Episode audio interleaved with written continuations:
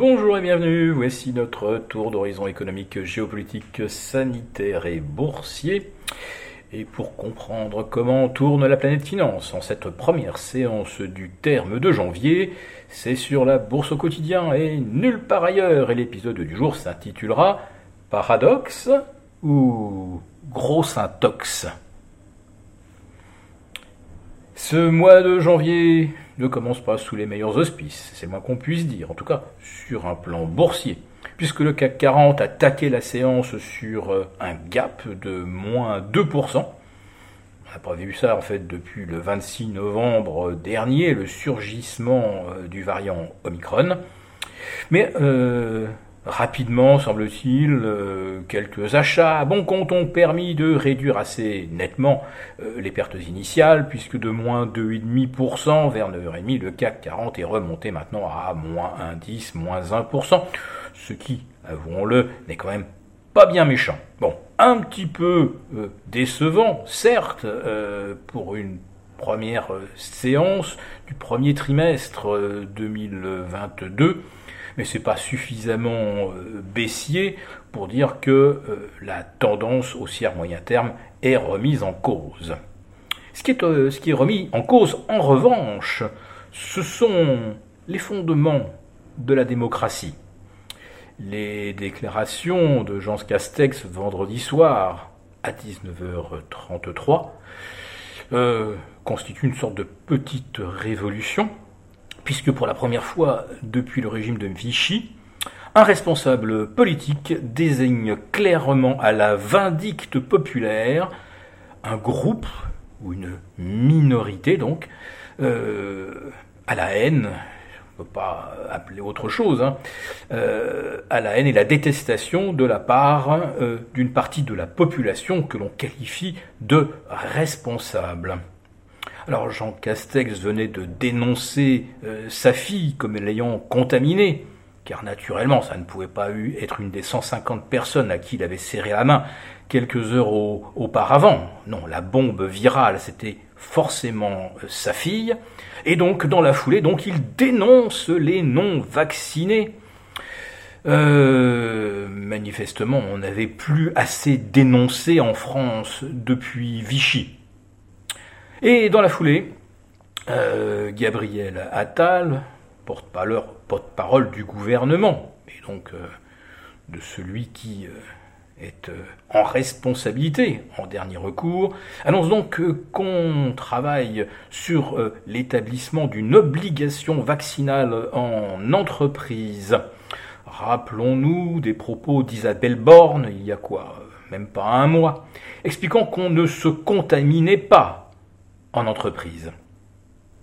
Faire euh, de chaque chef d'entreprise euh, l'auxiliaire des forces de l'ordre, ou de je ne sais quelle autre instance de surveillance de type euh, Stasi ou autre service de contrôle de la population, comme on a pu en connaître sous tous les régimes autoritaires, donc, euh, faire du chef d'entreprise un auxiliaire, euh, en quelque sorte sanitaire, cela revient également à euh, reconnaître que le secret médical n'existe plus.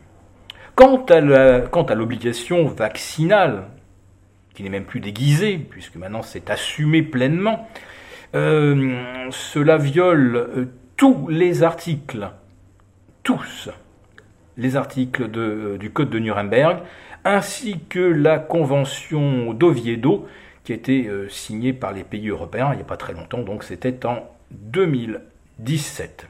Alors évidemment, à circonstances exceptionnelles, mesures exceptionnelles, et l'on met temporairement les règles de la démocratie, les articles de notre Constitution, ceux du Code de Nuremberg, on les met entre parenthèses évidemment au nom du bien de tous. Enfin, non, pas de ceux que l'on désigne comme étant les responsables euh, de la poursuite des gestes barrières, du masque, de la fermeture des boîtes de nuit, auxquelles les non-vaccinés n'ont évidemment pas accès.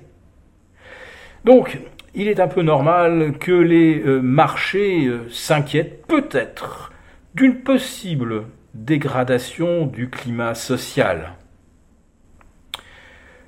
Dans ces euh, circonstances, on peut dire que euh, les enjeux de préservation ou non de la tendance haussière de, de marché sont peut-être un petit peu accessoires en regard des enjeux de civilisation ou de comment on fait société, et surtout comment on renoncerait aussi facilement à des euh, acquis démocratiques obtenus par des luttes qui ont fait de nombreuses victimes. Donc, les marchés, effectivement, ont raison de se questionner.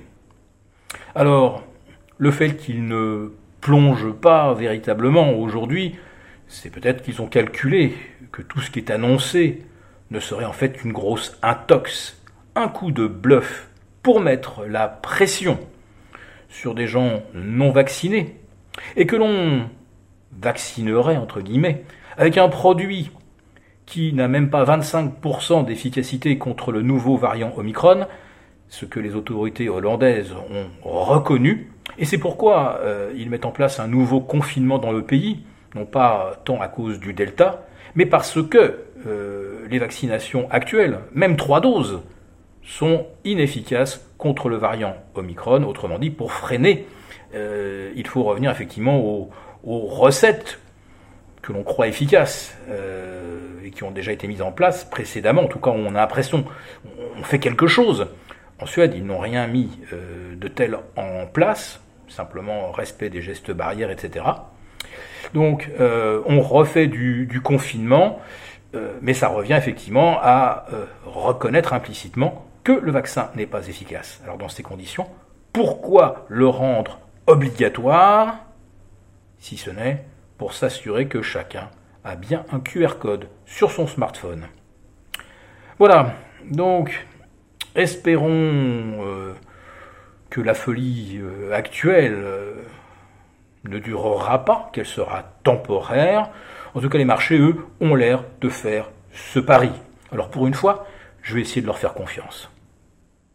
Si cette vidéo vous a plu, n'hésitez pas à nous mettre un pouce et on vous retrouve demain pour une nouvelle quotidienne et notre rendez-vous live avec nos abonnés désaffranchis.